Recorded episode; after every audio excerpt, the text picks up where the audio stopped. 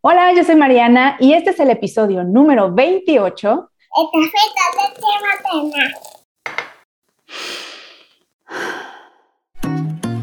Bienvenida a Café con leche materna, un espacio creado para ti mamá que busca sentirte acompañada en esta retadora misión llamada maternidad. Desde una perspectiva simple y relajada, te compartiré mis experiencias de mamá a mamá pero también platicaremos con expertos que nos ayuden a resolver nuestras dudas.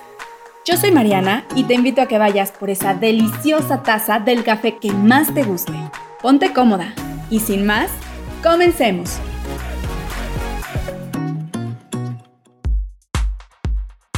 Bienvenida, bienvenido a un episodio más de Café con leche materna. ¿Ya tienes lista tu taza de café para acompañarme el día de hoy? Oigan, pues estoy muy contenta, estoy muy emocionada de este episodio. Es un episodio que había estado buscando, eh, no había encontrado todavía desde que inició el podcast con quién poder hacerlo, pero afortunadamente la vida, el destino, el universo me colocó en un espacio, en un grupo en el que pude conocer a esta gran mujer que tiene como vocación el ayudar a los papás, a los profesores, a los maestros, a los educadores, a los cuidadores de todos los niños a crecer en su crianza y encontrar herramientas que nos ayuden a tener este vínculo con nuestros hijos para criarlos de una manera positiva, de una manera con respeto, de una manera consciente. Hoy nos acompaña Fer, María Fernanda Sánchez Quirós que es licenciada educativa, facilitadora y guía certificada en el programa PECES. A lo mejor alguien de, nuestra audiencia ha escuchado hablar de este programa, ha tomado algún, alguno de estos cursos y si no, no se preocupen, ahorita vamos a platicar más de qué es PECES.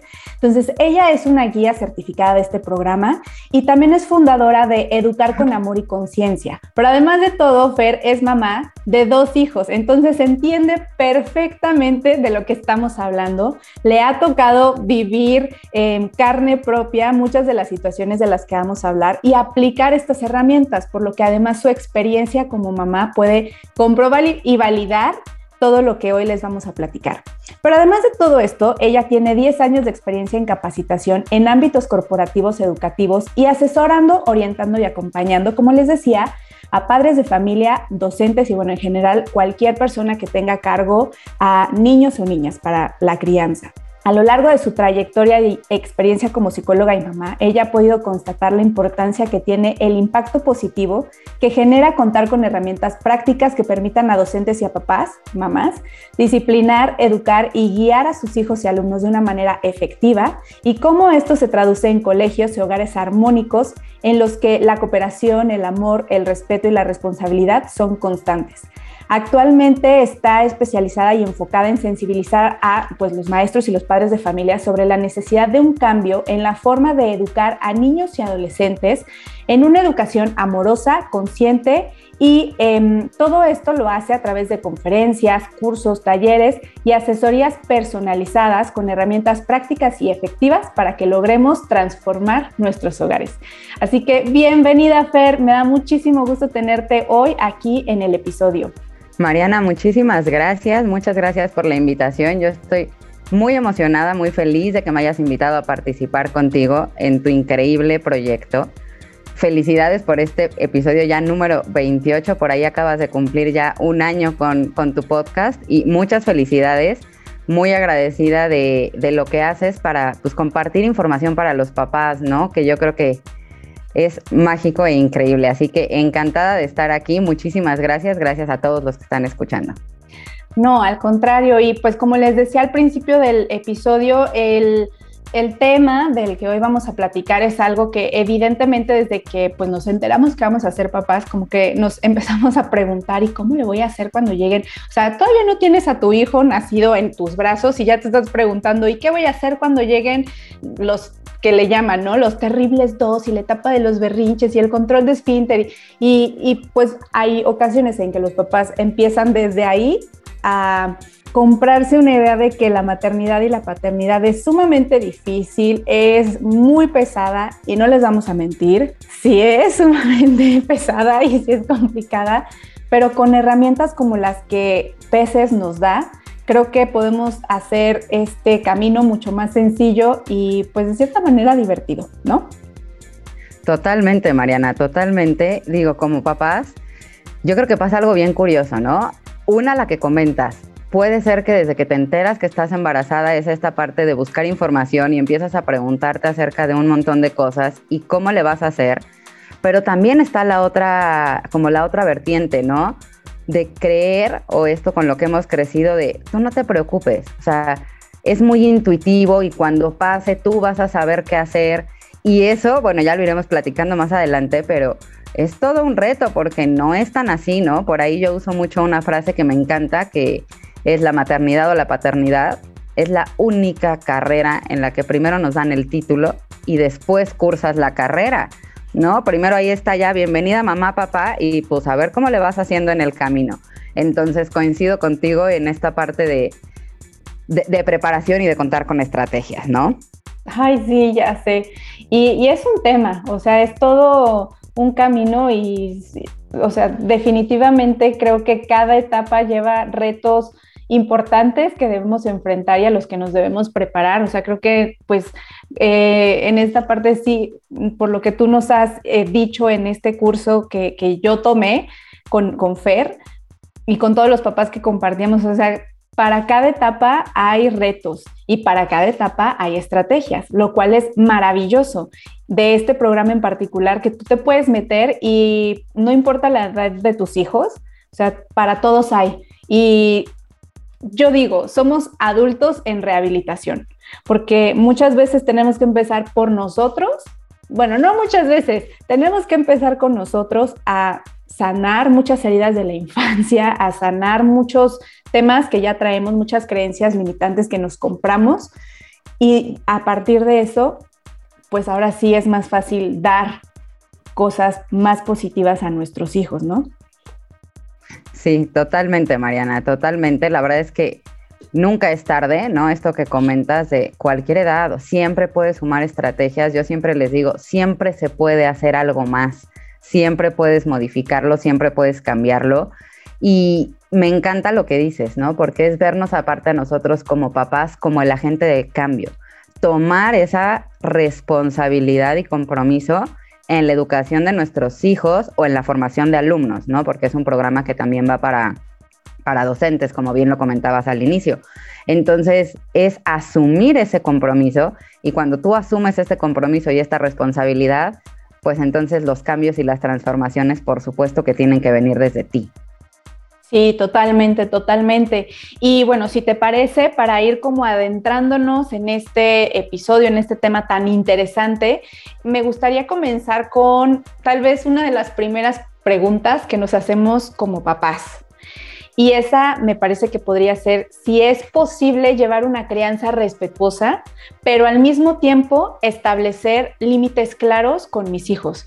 Y quiero empezar por aquí porque creo que podemos separar un poco como en crianza tradicional y en la crianza respetuosa.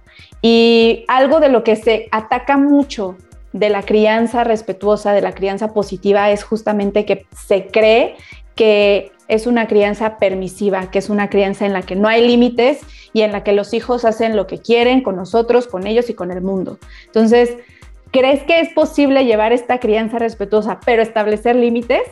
Me encanta tu pregunta, Mariana. Fíjate bien. Por supuesto, digo, la respuesta así contundente es sí. Por supuesto que se puede. De hecho, una crianza respetuosa lleva límites claros y firmes, ¿no? Ahorita vamos platicando un poquito el por qué.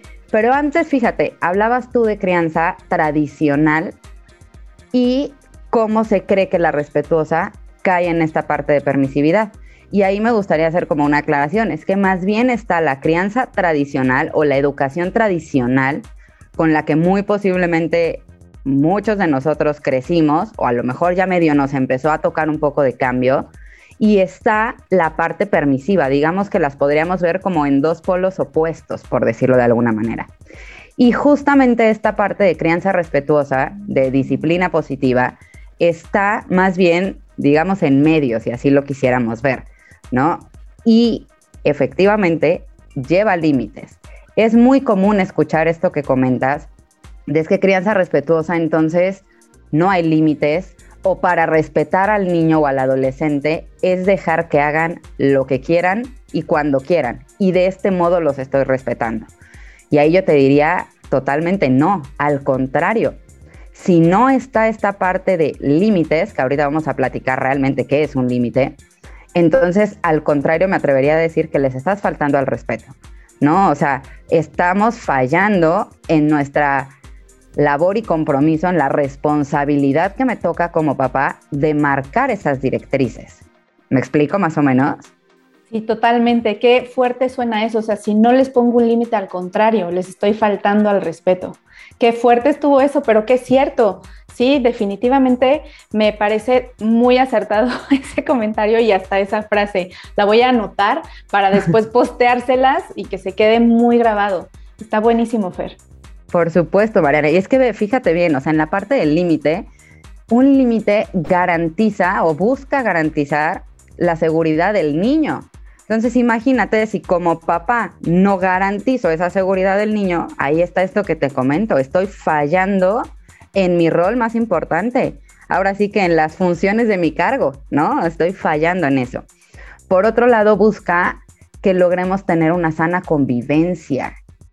Hablamos mucho de luego temas de comportamiento que nos iremos adentrando, pero los límites te ayudan para la sana convivencia, te ayudan para estimular en el niño su desarrollo y su autonomía, cosa que creo que todos los papás, bueno, autonomía, independencia, ¿no? Como les suene más, pero que todos los papás buscamos. Entonces, estos límites justamente se vuelven eh, indispensables, ¿no? ¿Cuál es un poquito como, como la diferencia o qué sí es crianza respetuosa? Es poder dejar al niño ser, entender al niño que en su naturaleza es niño y va a haber muchas cosas que va a hacer que posiblemente como adulto te va a costar trabajo lidiarlas. Pero lo que yo tengo que hacer es siempre establecer esas bases, esas pautas o directrices de las que yo te hablaba, para que ellos vayan reconociendo esta parte de sus propios límites. Entonces, a tu respuesta, sí, totalmente sí, digamos, lo digo muy coloquial siempre, pero es crianza respetuosa y límites, no los puedes ver aislados son parte de lo mismo. Son uno mismo, wow, wow.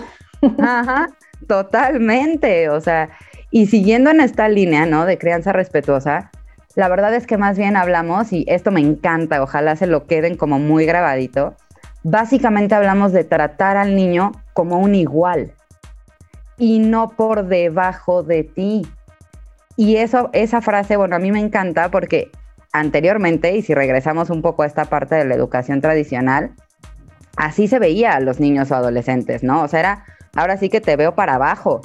Yo soy superior a ti y a mí me toca y en como en función de eso o con esa bandera, pues sí había muchas cosas que implicaban faltas de respeto finalmente, siempre con la bandera de te estoy educando. Entonces, cuando hablamos de crianza respetuosa decimos, no, espérame, Aquí estamos hablando de dos seres humanos.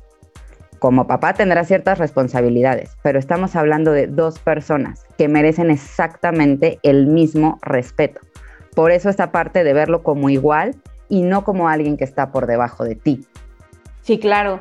Fíjate que estaba leyendo en un libro eh, de Carlos González, un pediatra como muy conocido, que él habla eh, justamente de cuando tú pones en una situación sin decir exactamente la persona a la que te estás refiriendo, pero pones como el contexto que ha sido eh, golpeada, que ha sido pues de cierta manera vulnerada, pero pones así nada más, es que se portó mal y no me quiso hacer caso y por eso le tuve que dar una bofetada, por decir, pero tú hablas de una mujer, que el esposo le hizo eso a una mujer, a su esposa, por supuesto que dices, no, está violando sus derechos, eso está mal, debemos de, pues no sé, enjuiciarlo lo que tú quieras. Pero cuando pone ese mismo contexto en un niño, pareciera que eso está permitido.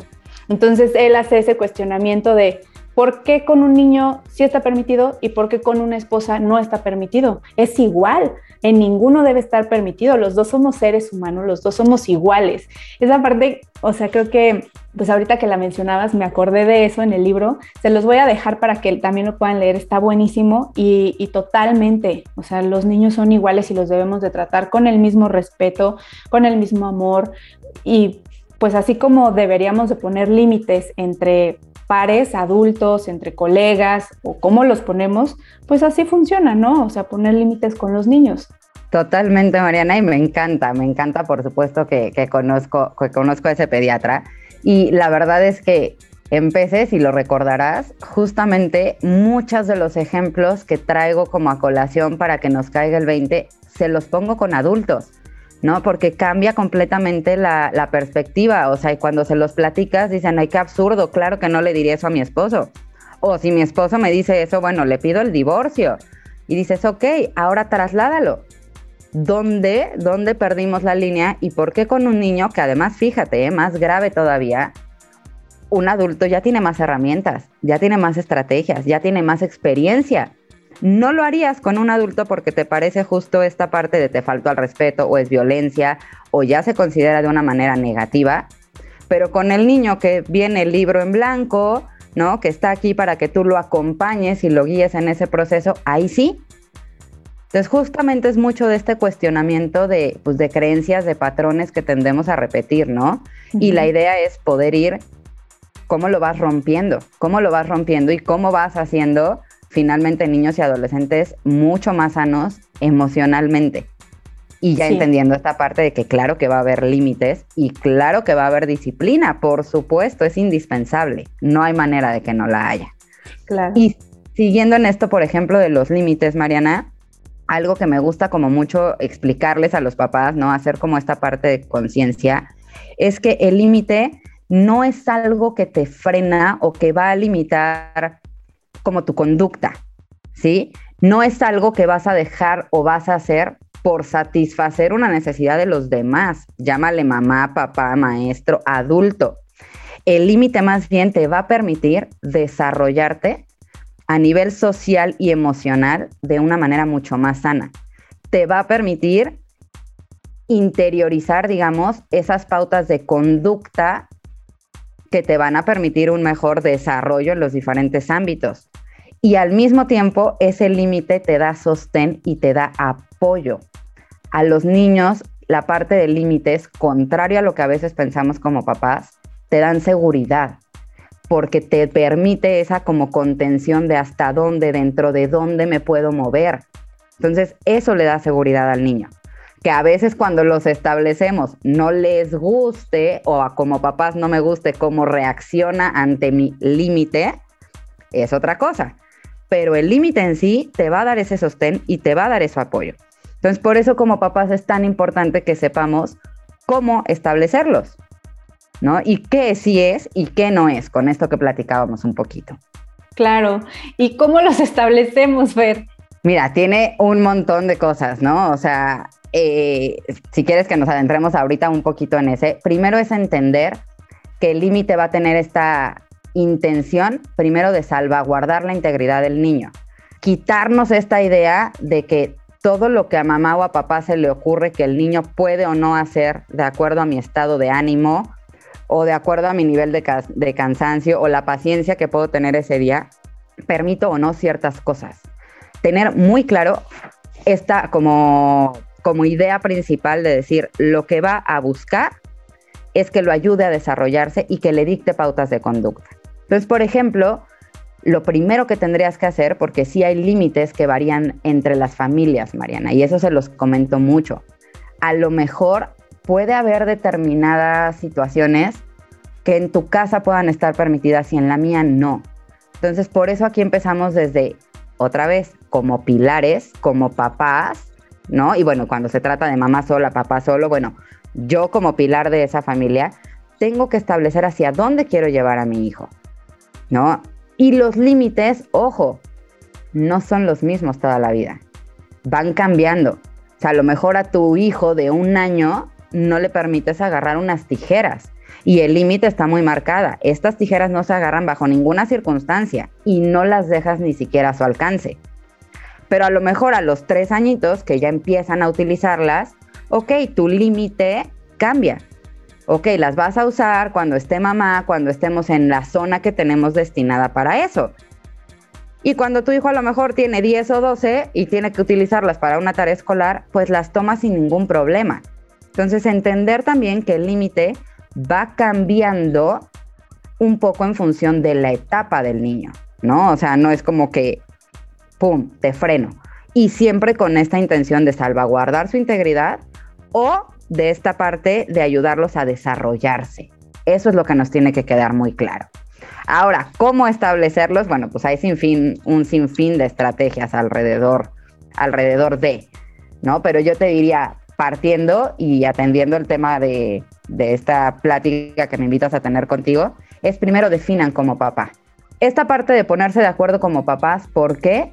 Porque en ocasiones, esto que te decía, ¿no? Creemos que es un límite, vamos a poner un ejemplo. Mi límite muy establecido es que cenamos a las 8 de la noche. Pero resulta que un día llega tu mamá y dices, híjole, pues llegó mi mamá, se quedaron jugando, pues hoy cerramos a las nueve y media, hoy cenamos nueve y media, no pasa nada. Esta parte la verdad es que no es bandear. El límite durante la etapa en la que lo estás eh, estableciendo tiene que tener una como razón lo suficientemente profunda para que se sostenga objetivamente. Es decir, a tu niña de un año no le prestarías las tijeras, aunque llegue tu mamá y te distraigas con tu mamá, ¿no? Ahí eso es lo primero que te puede dictar esa pauta. O sea, ese límite muy claro y muy establecido es aquel que no importa qué suceda, cómo se cambie el entorno, qué factor externo pueda tener, no lo vas a mover. ¿Por qué? Porque sabes que entonces lleva un riesgo de por medio. Sí, estoy totalmente de acuerdo contigo en eso. O sea, me parece que todos los involucrados en el juego debemos conocer las reglas, ¿no? Para saber, pues, qué sí y qué no podemos hacer. Totalmente. Fíjate, una cosa que quería puntualizar, Mariana, es anteriormente y con esta parte de la educación tradicional, como que las explicaciones a niños y adolescentes no iban, ¿no? O sea, era dictado así por decreto divino de mi mamá, de mi papá, y te callas y acatas. Y en esta parte de crianza respetuosa y hablando específicamente de los límites, sí es importante que les expliquemos el por qué. Ojo, siempre lo hacemos acorde a la edad del niño, ¿no? Utilizando un lenguaje apropiado para él y no es una explicación de 45 minutos, ¿no? Menos a un niño de dos años. Todo eso, bueno, se, se revisa, se aprende, pero sí que se queden con la idea de sí te explico el por qué. Que no quiere decir que el niño, insisto, va a decir, ah, claro, ya me explicó mi mamá y lo acepto perfecto. Quizá tu niño de un año, tu niña de un año va a decir, berrinche porque quiero las tijeras. Pero sí explicar, ¿no? A ver, mi amor, no, porque es peligroso, le das el por qué. Entonces, romper un poco con esta idea para seguir sobre esta línea de crianza respetuosa. Sí, claro, claro, totalmente. Oye, Fer, y por ejemplo, en tu experiencia con tantos grupos, con tantos papás, ¿cuáles crees que son los principales retos que tenemos los papás en este tema de la crianza? Ay, Mariana, qué interesante pregunta y nos da para muchísimo. ya sé. Mira, la verdad es que creo que te lo dividiría o lo vería como en dos momentos distintos, ¿no? Uno a lo mejor específicamente en decir, ay, eh, en el tema de los niños como tal, o sea, los comportamientos de mi hijo, pero me gustaría primero irme uno atrás. ¿Cuál es el principal reto o de las cosas que veo que más nos pueden entorpecer o complicar el camino? Una a veces es este exceso de información. ¿A qué me refiero con el exceso de información? Antes a lo mejor no era llega la maternidad y pues ahí vas a ir sabiendo y no tenías quizá más que lo que decía tu mamá y todo el mundo lo hacía igual, ¿no? Con esa parte tradicional. De repente llegamos a un punto en el que ahorita yo siempre les digo, ¿no? San Google, te pasa cualquier cosa con tu hijo, está haciendo berrinches, te está contestando horrible, no está queriendo cooperar, está teniendo X conducta y ahí vamos todas, ¿eh? O sea, me incluyo, en su momento también lo hice. Ah, a ver, ¿qué me dice Google? ¿A qué voy con esto de que encontramos lo que quieras, Mariana? que, por ejemplo, si tú quieres buscar o estás a favor de la nalgada a tiempo, vas a encontrar información que te valide esa idea. Si quieres encontrar que no se vale bajo ninguna circunstancia, va a estar. Entonces, a eso me refiero, ese exceso de información a veces nos confunde como papás, porque entonces terminas tomando como un poquito de todos lados, pero sin seguir ninguna metodología clara. ¿No? Entonces creo que esa es una de las cosas que nos pone y nos complica y por eso para mí lo veo como un reto, ¿no? El decir mejor entonces es prepararme siguiendo una metodología o una filosofía clara sobre la que digo, aquí voy. Esa es una. Otra que me parece, híjole, y el mismo entorno lo va haciendo, es el poder lidiar con la exigencia o con esta competencia que hay en el exterior, ¿no? El qué opina la mamá, qué opina el abuelito, pero el hijo de mi amiga leyó a los tres años, híjole, pero el mío tiene cinco y sigue jugando a armar bloques y no lee. Toda esta como presión, por decirlo de alguna manera, presión social externa que de repente nos desvía del, del objetivo, ¿no? O sea, me pierdo y dejo de ver a mi hijo lo que yo tendría que estar haciendo con él por todo ese juicio o mirada o competencia que hay en el exterior, ¿no? Esa es como otra que veo como muy importante. Otro súper reto que con tanta información y con tanta cosa que hay, el tomar esta parte de conciencia y de responsabilidad para lo que hablábamos al inicio, cómo rompo quizá con esas creencias o patrones que traigo o con esas situaciones que yo viví y ahora quise hacer diferentes. Por eso te digo que yo lo veía en dos. Primero, antes de irme de lleno con el niño, es el principal reto como papá para poder llevar a mi hijo a ese lugar al que lo quiero, al que lo quiero llevar, ¿no? Y volviendo ahora sí que con lo que hablábamos al inicio, sin caer en la permisividad, ¿no? o sin caer en esta parte tradicional. Entonces yo creo que el tema es el cómo o de dónde, qué metodología, qué filosofía de vida es la que yo quiero llevar, qué tipo de crianza es la que quiero llevar y de ahí decir, bueno, tomo la responsabilidad y entonces adquiero, asumo, me preparo con herramientas, con estrategias, yo siempre les digo, con el qué y el cómo le voy a poder hacer para llevar esa educación como quiero, viendo a mi hijo, ¿no? Entonces el poderte aislar y decir, a ver, es mi familia, ¿no? Aislar no, no malentendido, sino partir de mi núcleo, a ver, papá, mamá, hijos, ¿qué, qué? O sea, hacia dónde lo queremos llevar. Para mí ese es uno de los principales retos y de donde parte todo, Mariana. Sí, definitivamente, Fer. O sea, creo que me caen como también esos, esas piedritas, ¿no? Que de pronto me traslado a ciertos momentos en el que igual en otros episodios les he compartido, ¿no? Cómo rodearte de personas que estén en la misma situación. O sea, por ejemplo, hacer tribu con la lactancia y todos los tabús que hay, ¿no? Al respecto. O sea, y en todos los aspectos de la maternidad, de la paternidad, creo que el rodearte de personas que te ayuden a fortalecer esas creencias, porque es muy difícil separarte de lo que a ti te educaron, de lo que a ti te implantaron en el cerebro con la crianza, ya sean tus papás, tus profesores, tus circunstancias de vida, pues es bien difícil. Y para poder hacerlo, pues qué mejor que rodearte de una tribu de personas que estén en la misma situación, que compartan esas creencias para fortalecer, pues justamente toda esa información y estas filosofías que tú dices que, que uno al final va a decidir cuál es la que le parece, la que le funciona mejor para su familia. Eso es algo que también les he platicado mucho en, los otros episodios. No, dejémonos de comparar, o sea, cada niño, incluso en tu misma familia, cada hijo es diferente entre sí. Cada uno va a tener necesidades muy específicas, aunque vivan en la misma familia. Sí, por supuesto, Mariana. De hecho, fíjate, eh, parte de lo que hacemos, bueno, que estoy haciendo particularmente con, con todo lo de peces y después, es esta parte de acompañamiento, ¿no? Porque si no es como muy fácil que la información dices, claro, me hace todo el sentido del mundo, sí lo quiero llevar a cabo, pero al final traemos muchas cosas y muchas maneras de, de actuar y de reaccionar que nos salen en automático. Entonces, si tú no te mantienes rodeado, de gente que finalmente está en la misma línea que tú, que está queriendo buscar hacer las cosas de una manera similar y te acompañas y te empoderas junto con ellos, es fácil volver a caer en lo mismo, ¿no? Entonces, digo, ya al final platicamos un poquito más de esto y de cómo estoy buscando que le demos continuidad y que hagamos justamente esa, esa tribu para mantenernos y que no se quede en, pues sí está padrísimo, pero mañana regreso a lo, a lo mismo, ¿no? O sea, coincido totalmente, la mentoría, el acompañamiento, el rodearte de gente así, te aligera mucho más el camino y te mantiene. Exacto, te mantiene, te mantiene firme. Así Me encanta eso.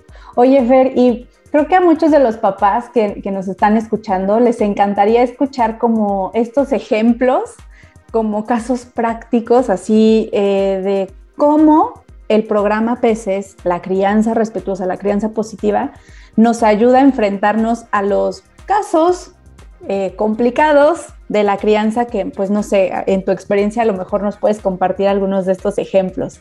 Mira, Mariana, la verdad es que, ay, son temas que aquí podría yo pasar horas platicando con ustedes, me encanta, y es en varios sentidos. Me gustaría empezar como platicándoles un poquito que si como papás, como un punto clave que tenemos que entender es que cada comportamiento de nuestros hijos está encaminado a un objetivo.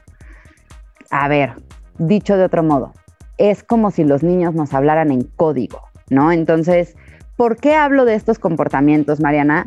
Porque al final siempre les digo, ¿no? Cuando tu hijo está, digamos, portándose bien, entrecomillado, pero bueno, que están las cosas fluyendo a lo mejor de manera bastante natural, sin contratiempos, está cooperando, está cumpliendo sus responsabilidades, te trata con respeto. Ahí no batallamos, ¿no? Ahí fluimos como de manera muy natural. Pero ¿qué pasa cuando se, empiezan a presentar justo situaciones como, pensemos, berrinches, como ciertas a lo mejor actitudes de repente retadoras, ¿no? De no quiero, hacer esto porque, eh, golpes, ¿no? Peleas entre hermanos o agresiones físicas o verbales. Cuando se presentan estas situaciones es cuando yo les digo como papá nos pone a patinar, ¿no? Porque es, Dios mío, ¿y aquí qué hago? ¿No? Ya intenté, ya lo castigué, ya le expliqué, ya hice. Y eso, bueno, lo escucho cada semana con cada uno de los grupos que, que traigo de peces, ¿no? Y para mí aquí, por eso la importancia de entender que todo eso que hacen hay algo que te están queriendo decir. No hay comportamiento que exista nada más porque sí. Atrás de ese comportamiento hay algo que te están queriendo decir. Y con eso es algo con lo que tenemos que empezar a trabajar, descifrar el código. Entonces, digo, obviamente no vamos a, a, ahondar ahorita tanto, pero sí quiero como platicarles un poquito para que vean por dónde va esta línea, ¿no? Cómo es que te puede te puede ayudar y las estrategias que te da. Uno típico, por ejemplo, son los berrinches, ¿no? O sea, creo que ese, y sobre todo papás de hijos pequeños, es tema que no hay papá con el que platiques que no salga. Y aquí quisiera que pensemos un poco, ¿no? O sea, ¿qué pasa cuando, situación hipotética, tu hijo quería una paleta que no le diste?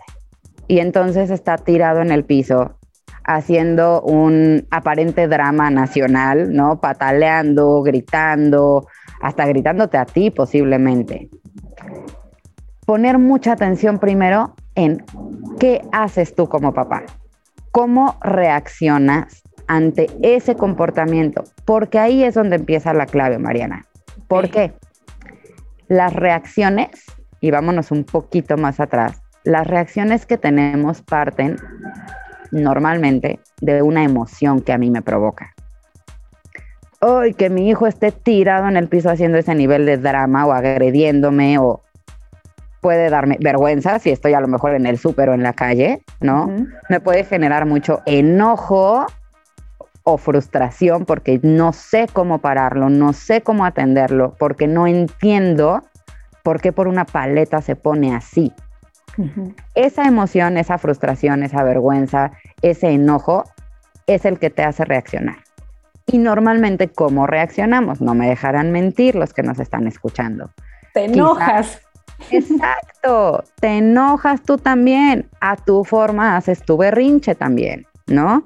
Me enojo y o te amenazo, o te advierto, o te ruego, o en ese momento de pleno berrinche quiero explicarte el por qué.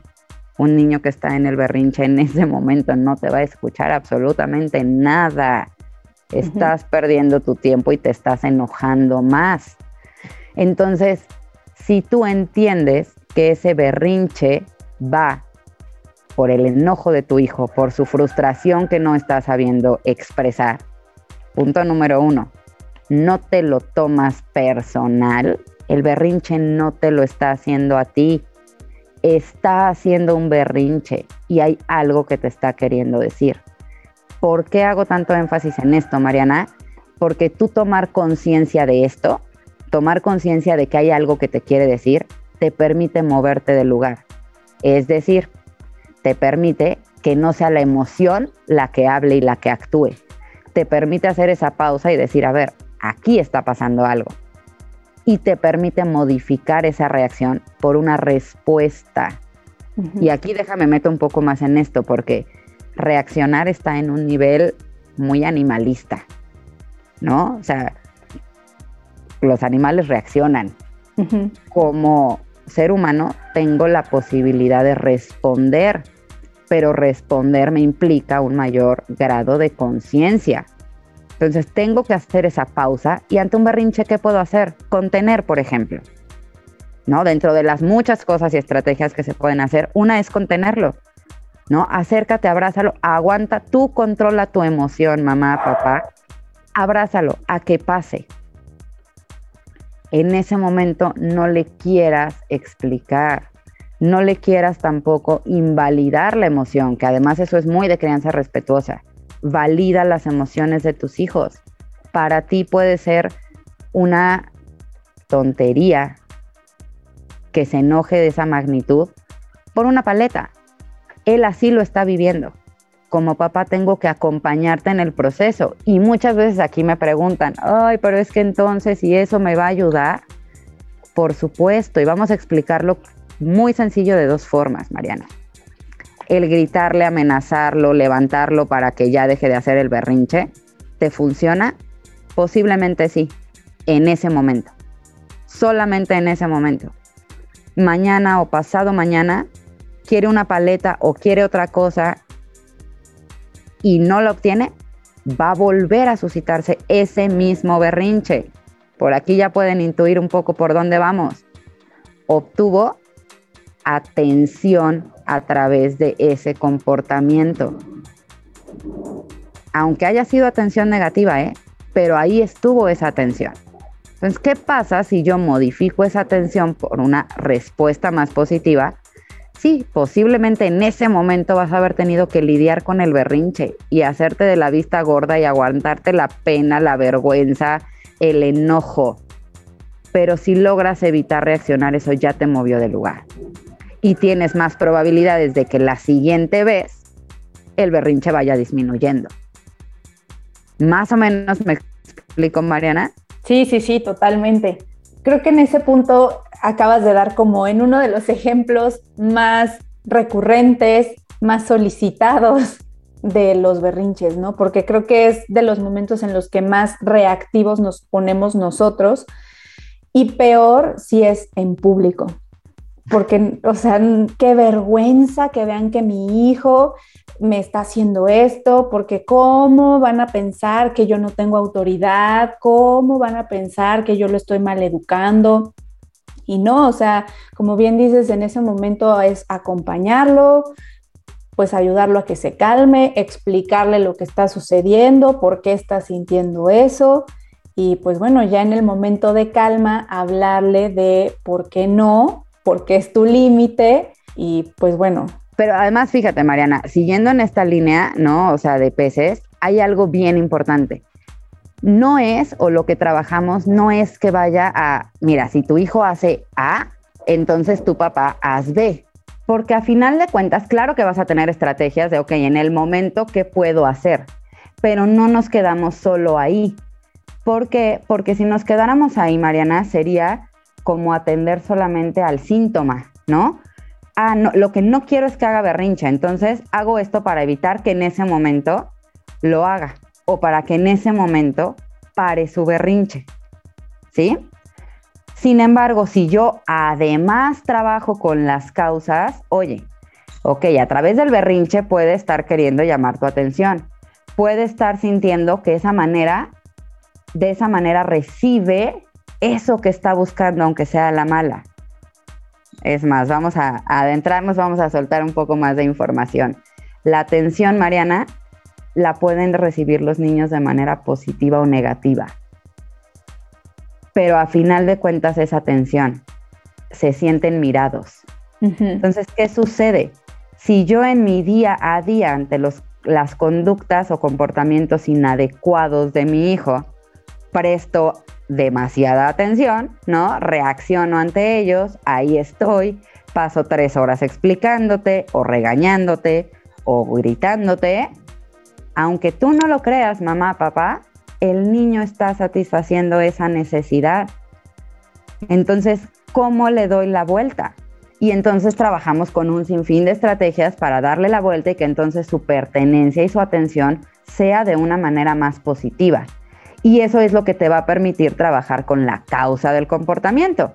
¿Por qué? Porque si yo ya no necesito recurrir a esos comportamientos para que mamá, papá, maestra me voltees a ver, entonces el comportamiento inadecuado empieza a dejar de tener sentido. Mi abuelita, por ejemplo, decía, ¿no?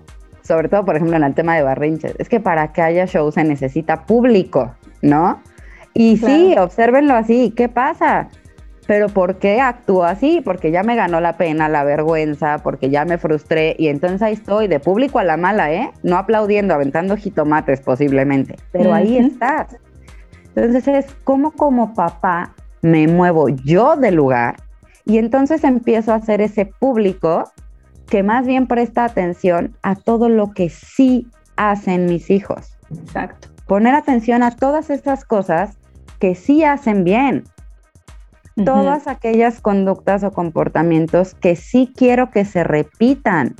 ¿Por qué? Porque así le estás mandando tú el mensaje de que ahí está la atención, pertenece cuando hace esas cosas y no al revés. O sea, yo de verdad me encantaría, ¿no? Y ojalá por ahí, eh, cuando ahora que nos están escuchando, te dejen sus comentarios. ¿Cuántas veces en el día nuestra interacción con ellos es para decir todo lo que falta o todo lo que no hacen o todo lo que les tienes que corregir, ¿no? Y sin embargo, al revés, ¿qué sucede, Mariana? Porque yo recuerdo mucho, ¿no? Y se los comparto experiencia personal, de repente de ver que a lo mejor estaban muy entretenidos solos, jugando padrísimo, y llegaba mi marido. Voy a saludar a los niños. No, no, no, ahorita déjalos, ¿no? Ahorita están jugando padrísimo. Es como, no, no los interrumpas. Tendemos a ponerle atención a lo que no queremos y cuando está lo que sí o lo que sí están haciendo bien, darlo por hecho. Pues así tendría que ser, ¿no? Ah, pues sí, claro, eso es lo esperado. Que si le pedí algo y lo hizo, pues está bien. ¿Por qué tendría yo que poner más atención ahí? Porque de eso es de lo que quieres más. Porque eso es lo que va a hacer que tus hijos repitan las conductas. Exacto. Y además, les estamos reforzando, como bien dices, que esas conductas están bien, que eso, eso también llama nuestra atención de una manera mucho más positiva y en el futuro es lo que van a buscar nuestra atención, pero de la forma en la que nosotros les respondemos de manera más amorosa, más afectiva, que nos reímos, en las que convivimos mejor con ellos no las formas en las que pues sí reciben atención, pero de una manera en la que estamos enojados, en la que tal vez estamos menos pacientes, en la que pues no, no interactuamos de una mejor manera. Por eso es importante, exacto, validarles lo que hacen bien. Exacto, y fíjate ahí, Mariana, ahorita que decías, no en la parte de a lo mejor cuando estamos enojados y así, sí quisiera hacer una aclaración.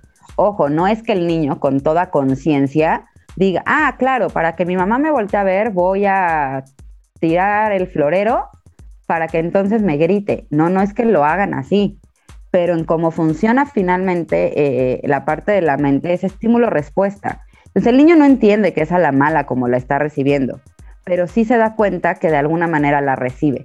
Y entonces se programan para seguir haciendo esas cosas, aunque la atención esté de manera negativa.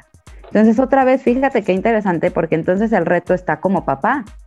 cómo me muevo de esas reacciones, de irme de boca con la emoción cuando algo no me gusta, no sé cómo hacerle, etcétera, a responder, a decir, ok, entiendo que aquí está pasando esto, tengo un sinfín de estrategias que me van a permitir atenderlo de una manera más positiva y eso me va a permitir inclinar la balanza. Es decir, más comportamientos de los que sí quiero y menos de esos comportamientos inadecuados. Y esto se traduce, Mariana, híjole, hogares para empezar mucho más armónicos, ¿no? O sea, porque dejas de estar peleando como mamás, papás, pero la verdad es que aquí principalmente mamás porque son las que normalmente pasan más tiempo con los niños. Bueno, pandemia ha sido algo distinto, ¿no? Pero sí, sí, sí. Eh, termina el día y terminas agotada. Pero terminas agotada porque es un desgaste y observen su día a día, de verdad, ¿no? Ya recogiste, ya hiciste, vente a comer, falta esto, ya te tienes que meter a bañar, ya. Eso es agotador, pero no solo como mamás, para los niños también. ¿no? O sea, tener a alguien todo el tiempo diciéndote todo lo que te falta, todo lo que haces mal, o el pero, ¿no? O sea, me hicieron, pero les faltó esto eso solamente te sigue dando más de lo mismo.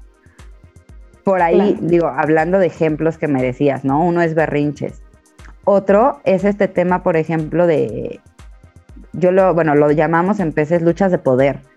Estas de no quiero, ¿no? O tú no me mandas, o porque yo no quiero, no lo voy a hacer, etcétera. Todas estas respuestas normalmente las asumimos como me está provocando o estoy sintiendo mi autoridad como mamá o como papá o como docente amenazada. O sea, porque si te lo estoy diciendo yo, lo haces.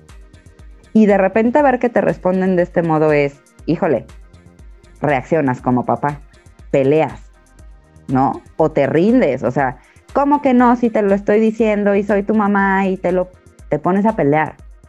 Cuando ahí, por ejemplo, algo que funciona, tip, mamás, papás, para que se lo puedan llevar, es más bien darle opciones. Permítele la posibilidad, perdón, de elegir. No queramos tener todo el control, papás, y que las cosas pasen en el momento que nosotros queremos, como nosotros queremos. Porque eso, hablando de lo que decías del pediatra y llevándolo a ejemplo de papás, cómo se sentirían o cómo nos sentimos nosotros cuando así a lo mejor está atrás de ti, ¿no? Piensa en tu marido o en tu jefe, ¿no? O sea, mi amor, ya lavaste la ropa, ya pusiste las cosas para la tintorería, ya hiciste el súper, llega un punto en el que dices, ya basta, claro. ¿no? Ya sé lo que tengo que hacer. Así estamos muchas veces con los niños. Sí, claro. Oye, Fer, imagínate que llegue tu esposo o tu pareja y tú te la pasaste todo el día haciendo, pensando el menú y le preparas la comida y, ay, te quedó bien, pero no. Exacto. No, o sea, le quieres aventar la sopa, ¿no? Por, no te quedan ganas de volver a decir, ay, qué padre, le voy a preparar una comida rica a mi esposo. Jamás. Imaginen en eso, Mariana, cómo se siente el niño, ¿no? Híjole, me esforcé en recoger mi cuarto y de verdad se esforzó, pero puso tres cosas en el lugar en el que no eran. Sí, pero esto te quedó, ya le diste, se los voy a decir muy coloquial, pero ya le diste en la torre a eso bueno que le dijiste, a eso que se esforzó y que pudiste haber resaltado por el bendito pero. Sí. ¿No? Entonces, sí, es bien importante, Mariana, la verdad es que tomar conciencia. Tomar conciencia para mí es de lo más importante ¿Por qué? Porque entonces te permite actuar de una manera más asertiva. Sí es posible vivir una maternidad, una paternidad y una docencia mucho más amable. Que vas a enfrentar situaciones siempre, lo decías tú, y conforme cambian las edades, los retos son distintos. Pero si tú tienes esta conciencia y tomas el compromiso de prepararte y de sumar estrategias, lo que sí puedes tener la certeza es que vas a estar actuando de una manera mucho más asertiva, sin lastimar el corazón de tus hijos, ¿no? Que eso creo que hoy en día, siempre, ¿no? Pero gracias a Dios cada día tiene más auge, toma especial relevancia. Sí, somos más porque conscientes. a la mala, sí, y más conscientes y fíjate, o sea, porque a la mala funciona, podría seguirte por el camino tradicional, claro, pero ahí lo que te domina o lo que hace que las cosas funcionen es el miedo, Y aquí no. Aquí con una crianza respetuosa con peces lo que buscamos es que tú tomes conciencia, que tú vayas teniendo esas herramientas. ¿Para qué? Para acompañar y guiar a tus hijos y que entonces ellos crezcan sanos emocionalmente. Sí, de quién no es el objetivo como papá, ¿no? Que sus hijos sean independientes, que tengan una buena autoestima, que sepan cómo tratar o cómo interactuar con los demás, respetando sus emociones, estableciendo límites sanos en, en esta interacción con otros. O sea, creo que... No, todos, pero y justo me, me encanta lo que dices porque es como ese factor común, ¿no? Todos queremos hijos responsables, hijos sanos emocionalmente, hijos que finalmente puedan salir a afrontar el mundo el día de mañana con lo más que puedan, de la mejor manera posible. Pero las bases son en casa. Y ahí tomar esta conciencia de decir, ok, papá, tú tienes la posibilidad de, de no irte ni como el borras, ni repitiendo patrones, sino de sumar estrategias. Y estrategias siempre me encanta puntualizarlo, Mariana. ¿Qué y cómo? Ok, ¿qué y cómo voy a hacer para lograr esto? Qué y cómo voy a hacer para afrontar esos comportamientos que se me presentan en el día a día. ¿Pero para qué? No para que sea momentáneo, no para que porque te tiene miedo deje de hacer algo, sino porque realmente haya esta comprensión, este respeto, esta automotivación por hacer las cosas. Pero la disciplina, Mariana, la disciplina no es autoritarismo. La disciplina es un proceso de aprendizaje y así lo tenemos que entender. Exacto. respetuosa, te va a evitar que tus hijos tengan de repente esos comportamientos. O sea, te firmo que nunca van a tener, por supuesto que no, pero sí lo que te da es la posibilidad y la certeza de saber que estás actuando de manera que no los favoreces, que lo estás haciendo de manera responsable y que eso va a derivar sí o sí en mejores dinámicas familiares.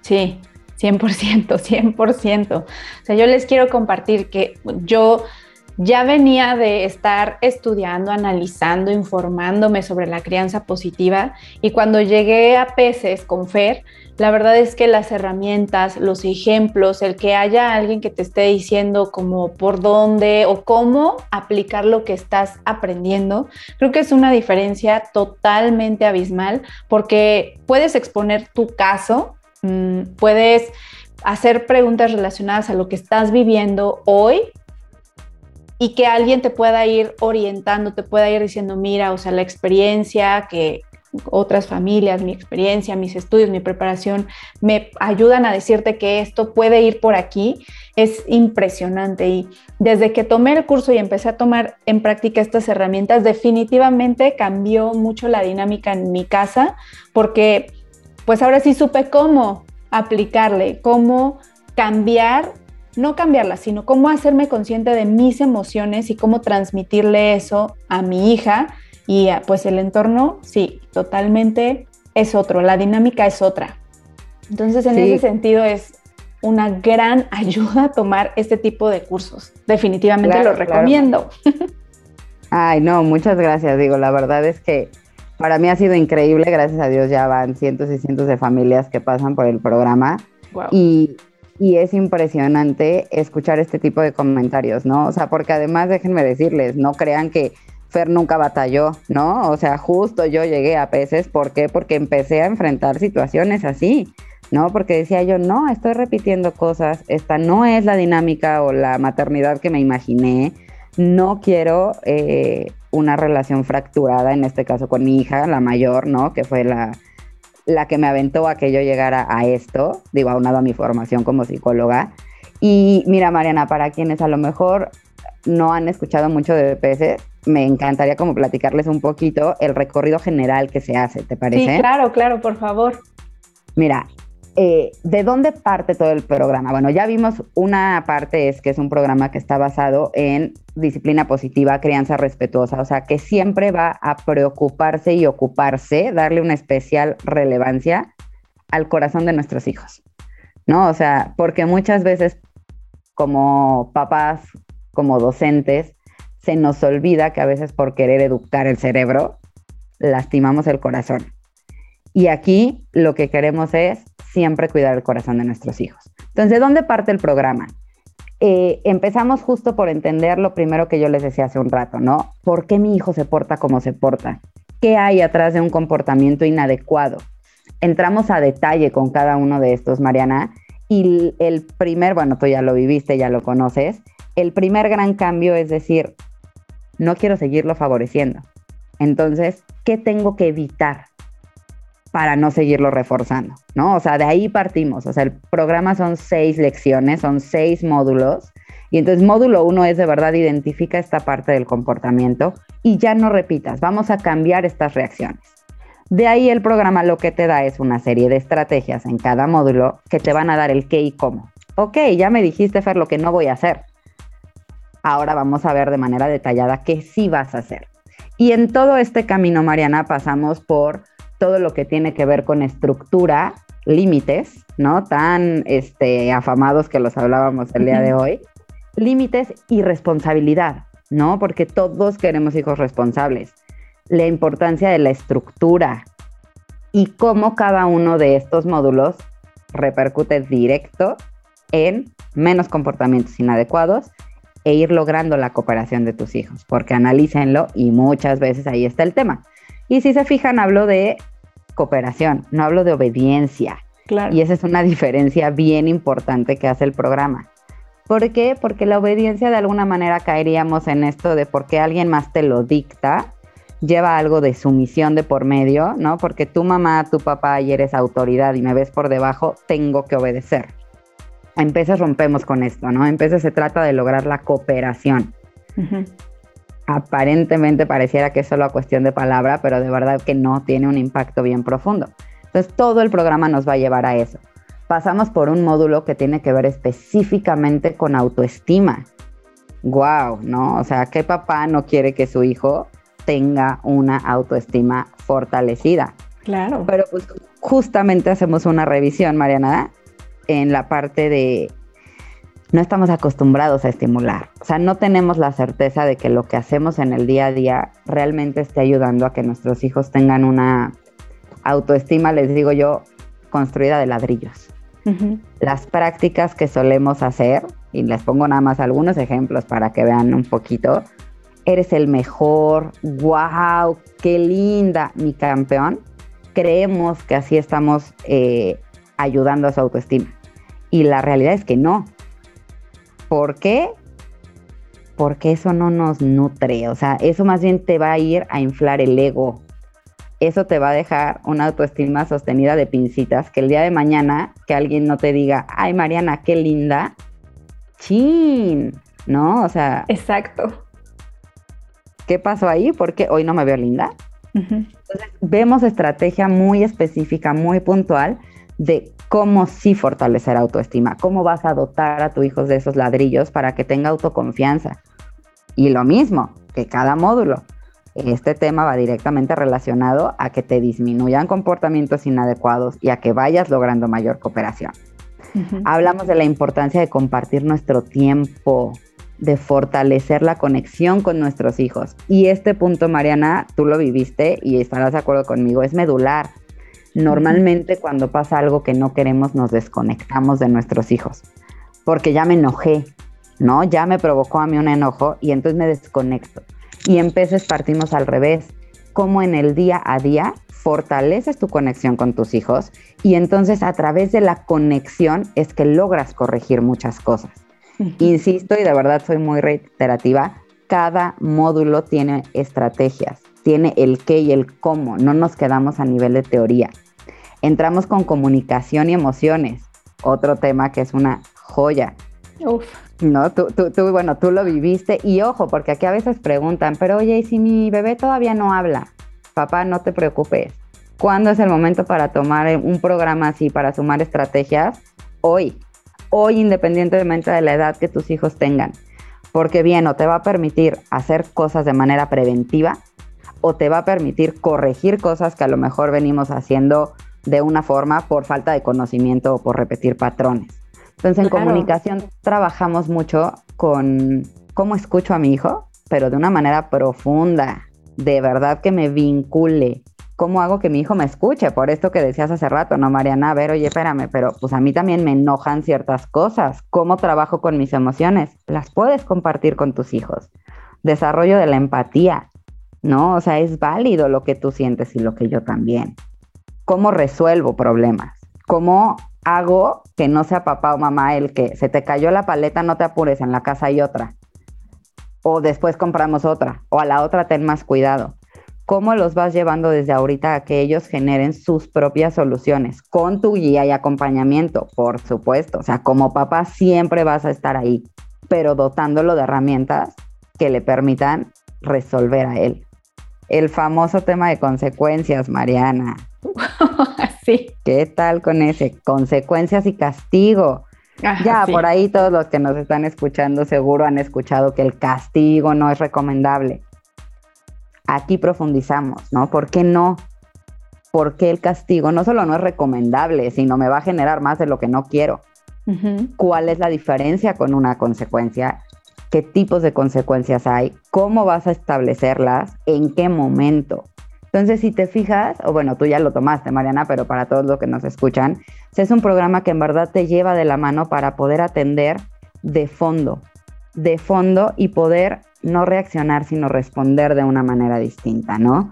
Es un poco lo que, un poco de lo que es peces, y yo le, te compartí en su momento, Mariana, que termina siendo más que un curso para papás, termina convirtiéndose en filosofía de vida. Sí. ¿No? Y para mí eso es mágico. Sí, y aparte, el episodio anterior que hablábamos de comunicación efectiva con, la invitada Liz, eh, tocamos un tema al final que era, ella nos estaba invitando a unos cursos y decía, bueno, es que estos son más como para el trabajo. Y yo le decía, no, pero es para todos. O sea, yo tomé un curso de crianza y te acuerdas ver que en alguno de los, de los, de, los módulos, uno de los papás dijo, ay, esto lo apliqué con mi jefe en el trabajo y me funcionó súper bien. ¿Te acuerdas de eso? Y le decía, no, es, es para todos. Tú lo puedes aplicar en cualquier lado. Sí, por supuesto. Es que es eso, Mariana. Son herramientas para la vida. Obviamente aquí en el programa de peces están, digamos, dirigidas y los ejemplos y las acotaciones van a tema de hijos, ¿no? O alumnos. Pero son herramientas que perfectamente y bueno, te llevabas o no, o no es cierto, Mariana, tarea para aplicar hasta con tu esposo. ¿no? O sea, de empieza a poner las herramientas en práctica en tu hogar con quien te cruces en el camino. Por eso digo que es filosofía de vida, ¿no? Porque no es, ah, mira, me comunico ahora con mi hijo así pero con mi marido me sigo comunicando de una manera cero profunda. Es que es integral.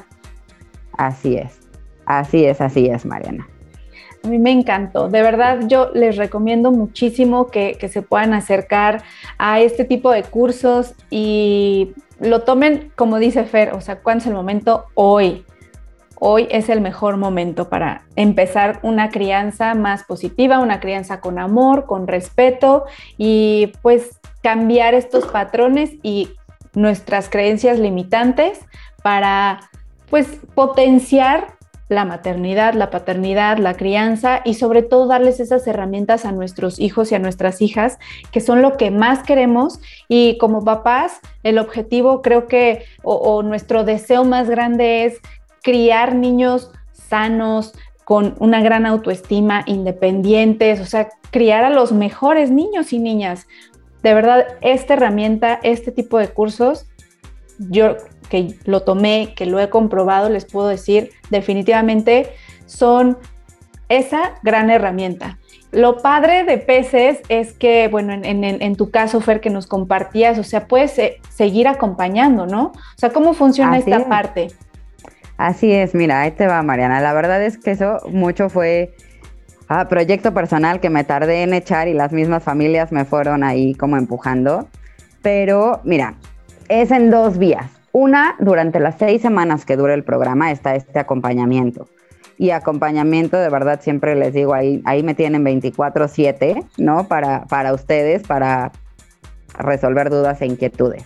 Pero además de esto, la importancia de que no se acabe a las seis semanas, ¿no? Y ahí es donde viene esta segunda parte. Una de ellas es que las veces que sea necesario tomar una sesión, un programa, lo que sea, pueden regresar y hacerlo.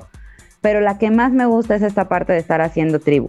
Estamos ya con nuestro grupo privado de Facebook. Es un grupo privado solamente de familias. Ya estás ahí, Mariana, que tomaron el programa.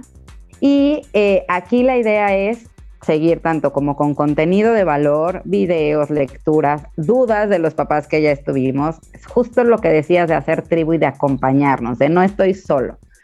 Y además estamos, eh, tendremos de inicio es una vez al mes, la tirada es poderlo hacer una vez a la semana, pero con clases gratuitas, ¿no? Para estas familias que ya lo tomaron y que puedan permanecer en varias vías reforzar temas del programa, profundizar en temas del programa, sesiones de preguntas y respuestas, ¿no? De a ver, Fer, ahora ya nos estamos enfrentando a esto y poder tener este acompañamiento. O sea, es, soy una plena convencida, Mariana, y lo viste, de que el programa funciona, de que de verdad puede hacer la diferencia y me atrevo a decir que para muchas familias esta pandemia fue la diferencia, ¿no? O sea, fue la diferencia de no acabar arrancándonos los cabellos o arrancándoselos a nuestros hijos por entenderlo de una manera distinta. Claro. Y, la verdad es que pues, mi intención es esa, ¿no? O sea, con esta parte del grupo, además de otras conferencias y talleres que se están, algunos ya salieron, otros están en proceso, que esos, bueno, son independientes, pero sí en el grupo esta parte de clases continuas, de acompañamiento, de mantenernos y sobre todo de rodearnos de personas que están queriendo seguir la misma filosofía de nosotros. ¿Para qué? Porque eso te ayuda. ¿no? Si te estás hundiendo, vente, jalo, no, a mí también me pasa. Y eso lo viviste desde el curso, ¿no? O sea, el escuchar a otros papás y decir, ok, no soy la única y cómo entre ustedes se, pues sí, se echan porras, pero ya no nada más es la porra porque sí, sino tenemos esta herramienta y acuérdate y aquí le hice de esta forma, tribu tal cual lo dijiste, Mariana. Sí, sabes que se me hace padrísimo de los grupos que normalmente uno como, tal vez, y me atrevo a hablar porque soy mamá, ¿no? No sé cómo lo iban los papás en ese sentido, pero como mamás estamos en una constante competencia tal vez o en esta comparación constante de, ay, es que esa mamá es la mamá perfecta y estamos en esa búsqueda de llegar a ser esa mamá perfecta. Y muchas veces no queremos como abrir las cosas que nos están costando trabajo, las cosas o los errores que estamos cometiendo en la crianza.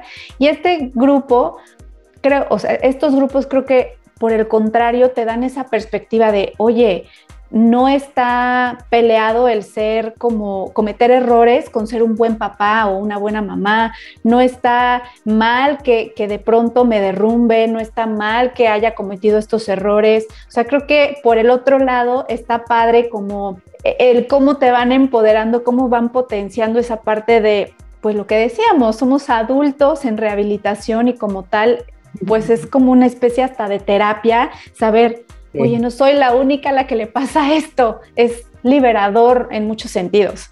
Totalmente, totalmente de acuerdo contigo, Mariana. La verdad es que aparte es increíble la, pues la comunidad y el vínculo que empiezas a hacer con, con todas estas familias, ¿no? Por esto, porque coincides, porque no te sientes, que además iría en contra, ¿no? De justo lo que especes, pero no te sientes como enjuiciada, sino todo lo contrario. Entonces, totalmente. Sí, sí, sí. Oye, Fer, ¿y los cursos los pueden tomar en cualquier parte de eh, la República, no sé, incluso en otro país? ¿Son presenciales? ¿Cómo son?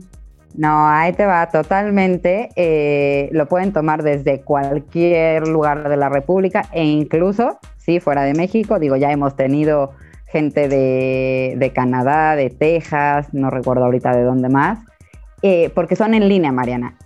No son grabados, eso siempre lo puntualizo, o sea, son en línea pero en vivo, son a través de Zoom y ahí estamos eh, en vivo, totalmente. Eh, la duración que te decía tiene una duración de seis semanas y bueno, ahorita ya si quieres te doy los detalles, son 12 horas de programa, una sesión por semana de dos horas. Esto me encanta, Mariana, porque lo que te permite es que no vayas a una a un curso en el que te bombardearon de información, dos, tres días, te fuiste a tu casa y dijiste, ¿y ahora? ¿Qué hago con esto? Exacto. Aquí lo diseñamos una vez por semana porque esto te permite que estrategia, herramienta que vamos revisando, vas a ponerla en práctica durante una semana y regresas a la siguiente para que cerremos esa lección, cómo les fue, qué dudas hubo, a qué se enfrentaron y esto nos permite que ese aprendizaje sea mucho más significativo. Y entonces damos paso a la siguiente lección o módulo. Entonces, por eso es que tiene esta duración de, seis semanas. Se imparte vía Zoom, como te decía, en línea. Contamos con horarios matutinos y vespertinos. Normalmente abrimos al menos uno y uno cada mes. Ahorita te doy las próximas fechas. Para septiembre tenemos 6 de septiembre en horario matutino, de 9 y media a 11 y media de la mañana. En horario vespertino empezará el 22 de septiembre y el horario es de 7 y media a 9 y media de la noche, ambos horas del centro de México. Y eh, así los abrimos cada mes. Les voy a pasar ahorita de todas maneras mi contacto, ¿no? La página de Facebook, etcétera. Y ahí pueden tanto revisar siempre que tenemos información la publicamos, como contactarnos directamente al número de WhatsApp que les voy a dar y con mucho gusto les brindamos toda la información.